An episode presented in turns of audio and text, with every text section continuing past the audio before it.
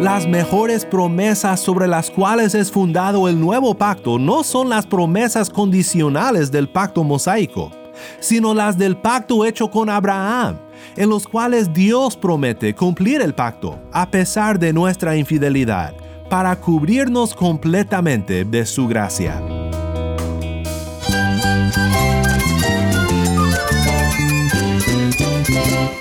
Cristo es la esperanza. Cristo es mi Señor y mi Salvador. Cristo ha transformado mi vida. Cristo es la viña. Separado de Él, nada puedes hacer. Cristo es el camino, la verdad y la vida. Jesús es mi todo. El único descanso, la única paz verdadera es con Jesucristo.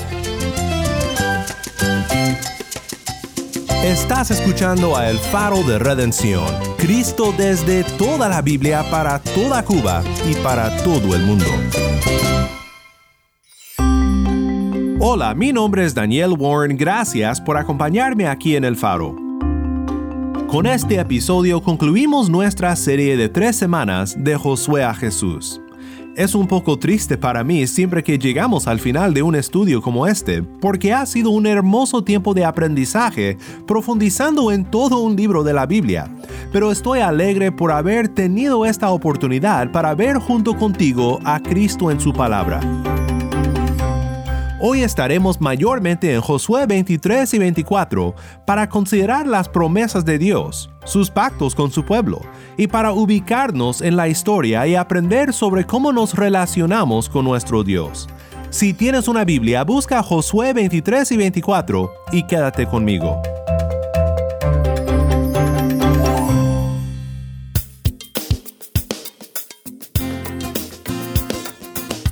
El faro de redención comienza con Alégrate en el Señor, canta Johnny Nelson. Amén. Tierra, no temas, alégrate, se tenga el Señor.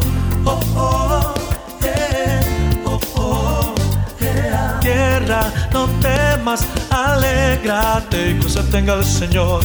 Oh, oh, yeah, oh, oh. Porque aunque muchos no lo crean. Y estaremos alegres y también haremos fiesta.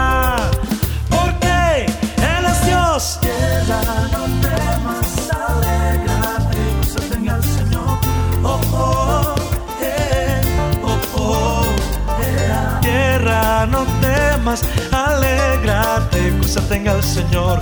Oh, oh, eh, oh, oh. Porque Jehová hará grandes cosas, aunque muchos no lo crean. Y estaremos alegres y también haremos fiesta.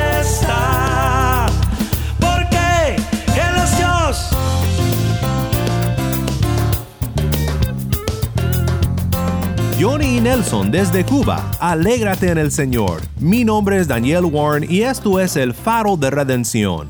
Cristo desde toda la Biblia para toda Cuba y para todo el mundo.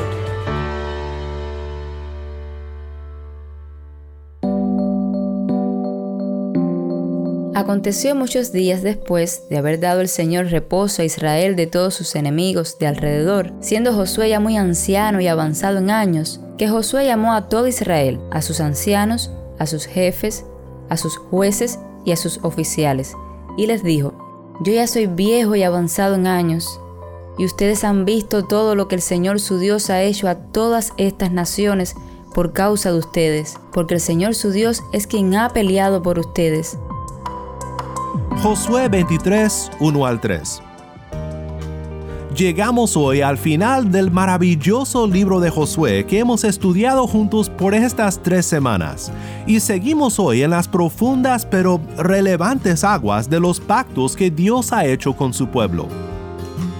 Siempre que estoy en Cuba, tengo la dicha de conocer nuevos lugares, ya sean rincones en La Habana Vieja, los hermosos paisajes de Pinar del Río o los vibrantes colores de Trinidad. Pero me confundo mucho y pierdo mi sentido de dirección muy fácil, ya que es un país que aún estoy aprendiendo a navegar. Por eso siempre uso una aplicación en mi teléfono que se llama Maps.me Quizás la hayas usado. Abro la aplicación y busco el puntito azul que me dice, aquí estás tú. Un buen entendimiento de los pactos bíblicos es como tener un puntito azul para la vida que nos recuerde, aquí estás tú. Sin este punto de referencia caemos en muchos errores teológicos, doctrinales y prácticos. Y ese no es un problema solo para nosotros hoy en día, sino que lo fue también para el pueblo de Dios en todos los tiempos, incluso en los tiempos de Josué. Es muy importante entender el pacto en el cual vivimos y según el cual nos relacionamos con Dios si seremos fieles y seguros en nuestra fe. Por eso al final de su vida, Josué reúne al pueblo en lo que parecen ser dos reuniones en el mismo lugar. Algunos piensan que esto fue como un servicio de adoración en la mañana y también en la tarde, como practicamos hoy en muchas iglesias. Y en estas dos reuniones, Josué explica al pueblo su relación con Dios según el pacto que ha hecho con ellos. Les da el puntito azul que dice, aquí estás tú quiero ver contigo tres puntos importantes del discurso final de Josué y cómo esto nos ayuda a ubicarnos en relación con Dios y cómo fundamenta nuestra esperanza en Cristo nuestro Redentor. Mucho de lo que pasa en los capítulos 23 y 24 es repetitivo, y para ser más eficientes con nuestro tiempo nos enfocaremos mayormente en el capítulo 24. Lo primero que quiero ver contigo es un repaso del pacto abrahámico, el pacto de promesa que Dios hizo con su siervo Abraham.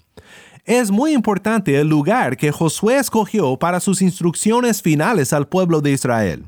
Leemos lo siguiente en el versículo 1 de Josué 24. Entonces Josué reunió a todas las tribus de Israel en Siquem, llamó a los ancianos de Israel, a sus jefes, a sus jueces y a sus oficiales, y ellos se presentaron delante de Dios. Siquem era un lugar muy importante en esta historia porque fue en Siquem que Abraham edificó su primer altar al Señor, y fue en Siquem cuando Dios primero hizo su promesa a Abraham cuando prometió que esta tierra sería herencia para él y para sus descendientes. Y fue aquí donde Josué repasó con el pueblo todo lo que el Señor su Dios había hecho por ellos. Les abre la historia, como la aplicación de Maps.me que mencioné, y les señala dónde estaban. Les muestra el puntito azul que marca su ubicación ahora en la tierra prometida. Y Josué dijo a todo el pueblo, Así dice el Señor, Dios de Israel. Al otro lado del río habitaban antiguamente los padres de ustedes, es decir, Taré, padre de Abraham y de Nacor, y servían a otros dioses. Entonces tomé a Abraham, padre de ustedes, del otro lado del río, y lo guié por toda la tierra de Canaán. Multipliqué su descendencia y le di a Isaac. A Isaac le di a Jacob y a Esaú y a Esaú le di el monte Seir para que lo poseyera. Pero Jacob y sus hijos descendieron a Egipto. Entonces envié a Moisés y a Aarón y herí con plagas a Egipto conforme a lo que hice en medio de él. Después los saqué a ustedes. Saqué a sus padres de Egipto y llegaron al mar, y Egipto persiguió a sus padres con carros y caballería hasta el mar rojo. Pero cuando clamaron al Señor, Él puso tinieblas entre ustedes y los egipcios, e hizo venir sobre ellos el mar, que los cubrió. Sus propios ojos vieron lo que hice en Egipto, y por mucho tiempo ustedes vivieron en el desierto. Entonces los traje a la tierra de los amorreos que habitaban al otro lado del Jordán, y ellos pelearon contra ustedes. Los entregué en sus manos, y tomaron posesión de su tierra cuando yo los destruí delante de ustedes. Después Balac, hijo de Zippor, rey de Moab, se levantó y peleó contra Israel, y envió a llamar a Balaam, hijo de Beor, para que los maldijera. Pero yo no quise escuchar a Balaam, y él tuvo que bendecirlos a ustedes, y los libré de su mano. Ustedes pasaron el Jordán y llegaron a Jericó.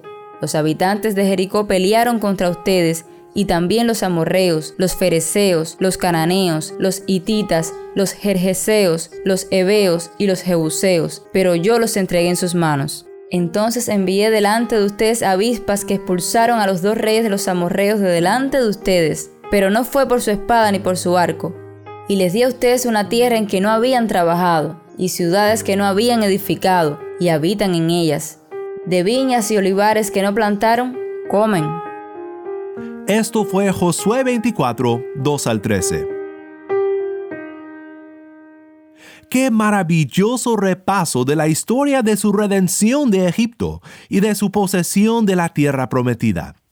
No sé si alguna vez has tenido la dicha de sentarte con un anciano en la fe y simplemente preguntarle sobre su vida, sobre cómo ha visto la mano de Dios guiar sus pasos, proveer para sus necesidades, protegerle del peligro que uno enfrenta en este mundo caído. Es una experiencia conmovedora y creo que como yo, tal vez estarás pensando qué bendición sería poder sentarnos junto con Josué por un par de horas para conversar sobre estas cosas. Pues es más glorioso aún lo que tenemos aquí, porque este no es el testimonio de un individuo nada más, sino el testimonio de la fidelidad de Dios a su pueblo escogido durante cientos de años y generaciones. Su fidelidad es grande. Este Dios, quien fielmente llevó a cabo todo lo que Josué dice, es ahora mismo nuestro fiel Dios. Así que este repaso del pacto abrahámico debe de llenarnos a nosotros también de confianza en nuestro Dios, de amor a Dios y de seguridad porque una y otra vez Dios ha sido fiel para con su pueblo y siempre lo será. Les di a ustedes una tierra en lo que no habían trabajado y ciudades que no habían edificado y habitan en ellas. De viñas y olivares que no plantaron, comen ¿Acaso puede haber una mejor descripción de las bendiciones del Evangelio que disfrutamos nosotros, todos los que hemos puesto nuestra fe en Cristo el Redentor de su pueblo? Nosotros no levantamos ni un solo dedo para salvar a nuestras almas. Fue el puro amor de Dios que nos escogió, que nos redimió, que nos dio una salvación que no habíamos trabajado ni edificado para habitar por siempre en su gracia. Lo que sigue a continuación es un repaso de las responsabilidades que el pueblo de Israel tiene para seguir poseyendo la herencia que han recibido. Y es aquí en donde tenemos que entender muy bien cómo los pactos de Dios con su pueblo coinciden y cómo se distinguen. Porque si no hacemos las distinciones correctas, corremos el peligro de errar gravemente en nuestro entendimiento de la relación que tenemos con Dios por la fe en Cristo. Corremos el peligro de ser sumamente inseguros de nuestra salvación.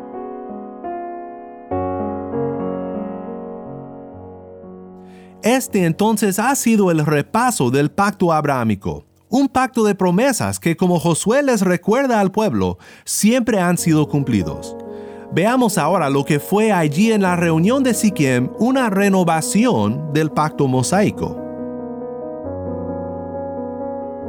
Entonces Josué dijo al pueblo, Ustedes no podrán servir al Señor, porque Él es Dios santo, Él es Dios celoso él no perdonará la transgresión de ustedes ni sus pecados. Si abandonan al Señor y sirven a dioses extranjeros, Él se volverá y les hará daño, y los consumirá después de haberlos tratado bien. Respondió el pueblo a Josué, No, sino que serviremos al Señor. Y Josué dijo al pueblo, Ustedes son testigos contra sí mismos de que han escogido al Señor para servirle. Testigos somos, le contestaron.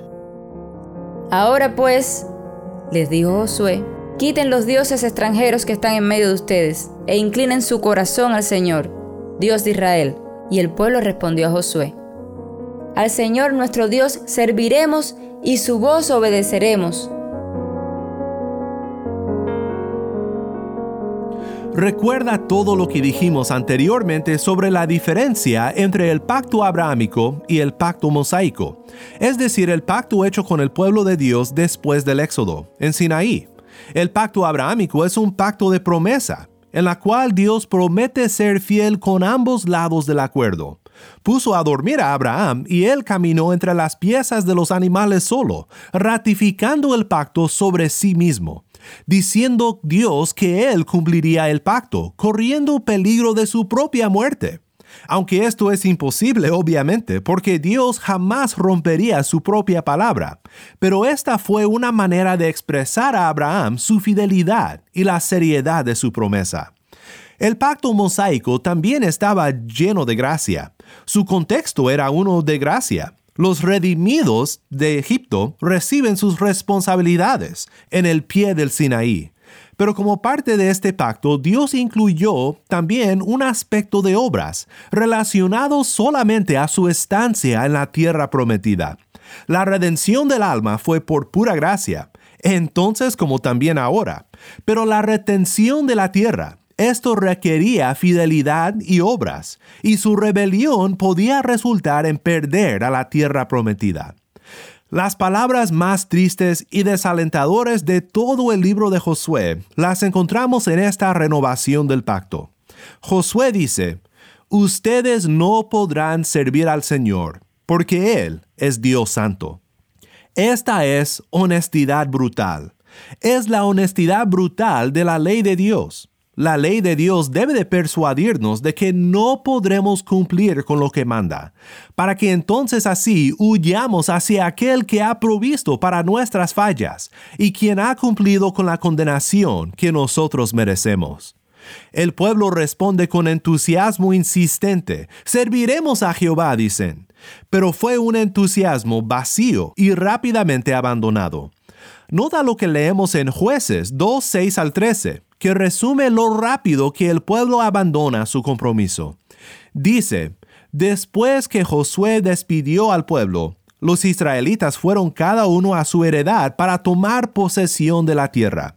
El pueblo sirvió al Señor todos los días de Josué y todos los días de los ancianos que sobrevivieron a Josué, los cuales habían sido testigos de la gran obra que el Señor había hecho por Israel.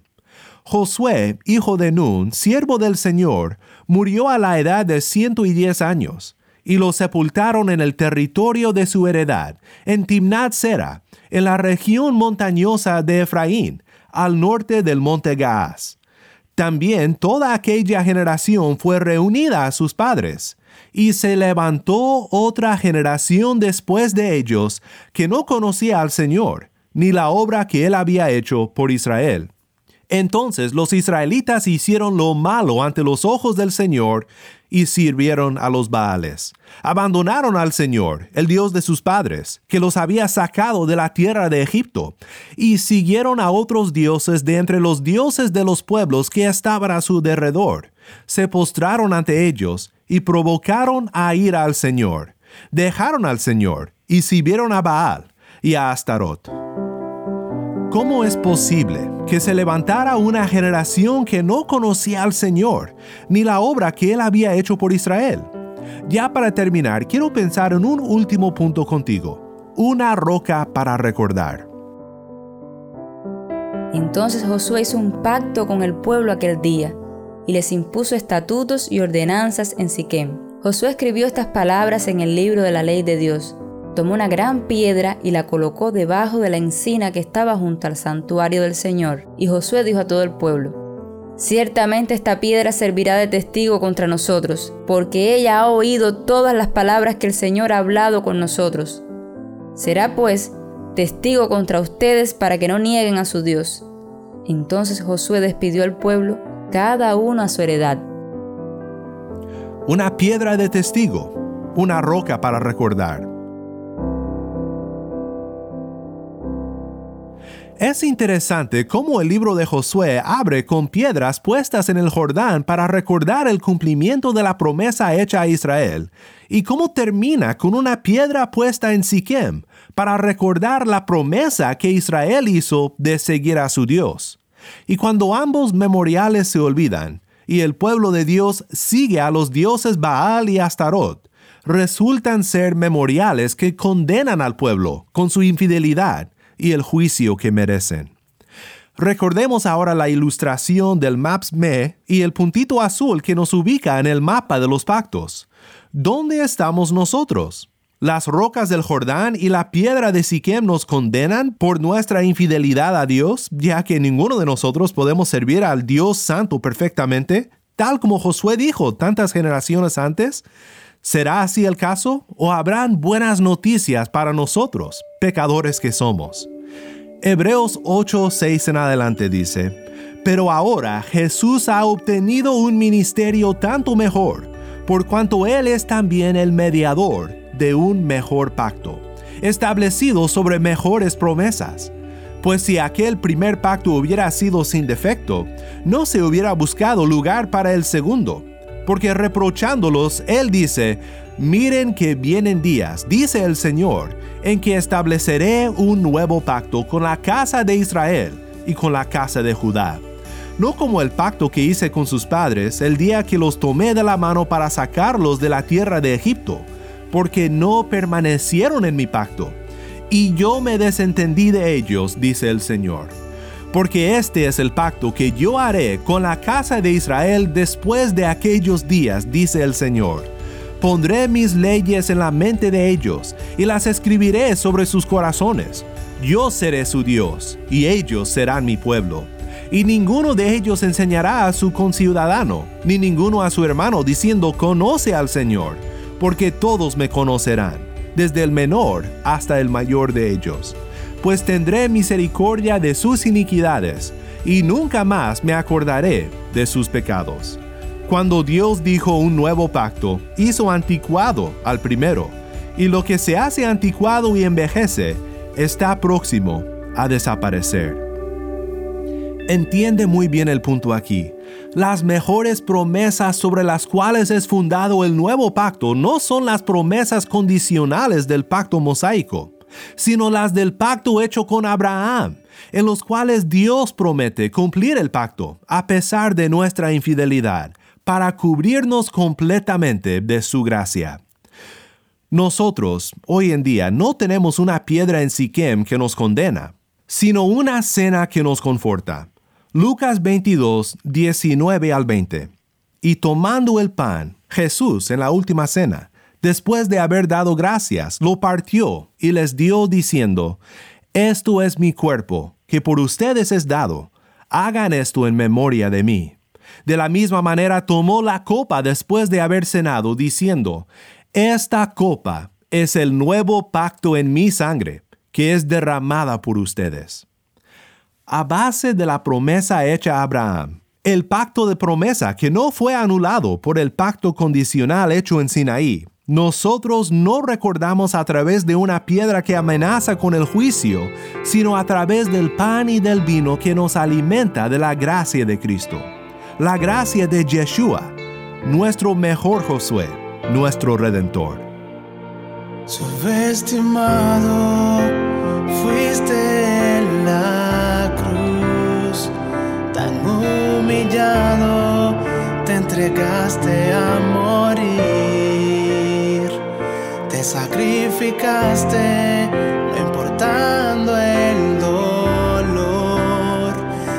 cargaste los pecados de un mundo en corrupción,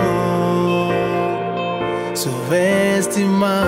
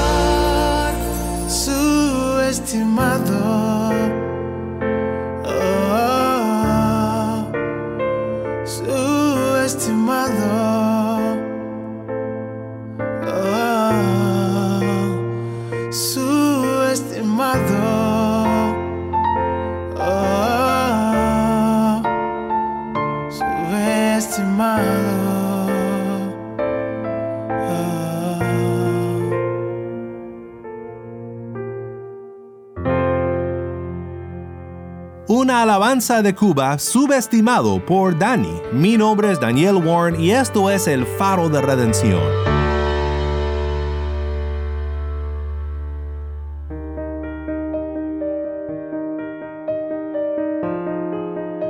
Muchas gracias por haberme acompañado en esta serie de Josué a Jesús.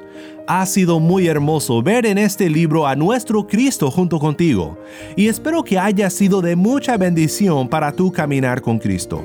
Nuestro Dios es fuerte y fiel y cumple sus promesas. Y el Redentor prometido, el mejor Josué que nos trae a nuestra herencia celestial, que vive y muere en nuestro lugar para redimirnos por siempre, Él ha venido que Dios nos ayude a siempre mantenernos cerca de nuestro Yeshua por la fe en Él y a vivir como peregrinos en este mundo, anhelando el día en que veremos a nuestro Cristo cara a cara, como Él nos prometió.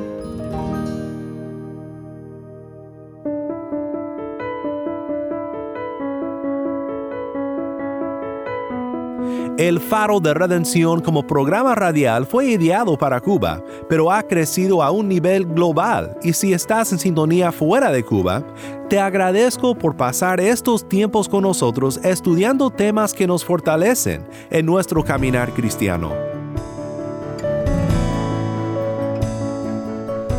¿Tienes una historia que contarnos sobre cómo el faro de redención está impactando tu vida? Mándanos un correo electrónico a ministerio arroba el Nuevamente nuestro correo electrónico ministerio arroba el O si te es más fácil, puedes enviarnos un mensaje de voz en WhatsApp. Nuestro número es 1786 373 4880. Nuevamente nuestro número de WhatsApp 1786-373-4880. Y no olvides que también nos puedes seguir en las redes sociales, en Facebook, Instagram y Twitter. Solo busca el faro de redención. Allí encontrarás más contenido durante la semana para animarte en tu fe y para mantenerte informado sobre el ministerio de El Faro. Para más información sobre este ministerio y sobre cómo tú puedes formar parte de nuestra misión, visita nuestra página web elfaroderedención.org.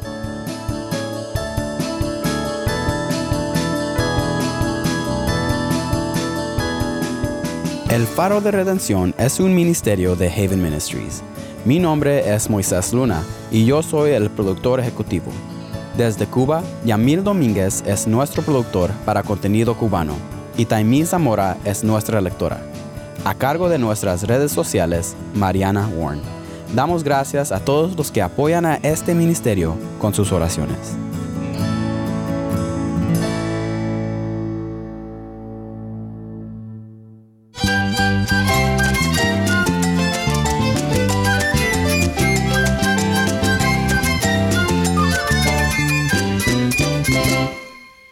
Nombre es Daniel Warren. Te invito a que me acompañes la próxima semana para ver la luz de Cristo desde toda la Biblia, para toda Cuba y para todo el mundo, aquí en el Faro de Redención.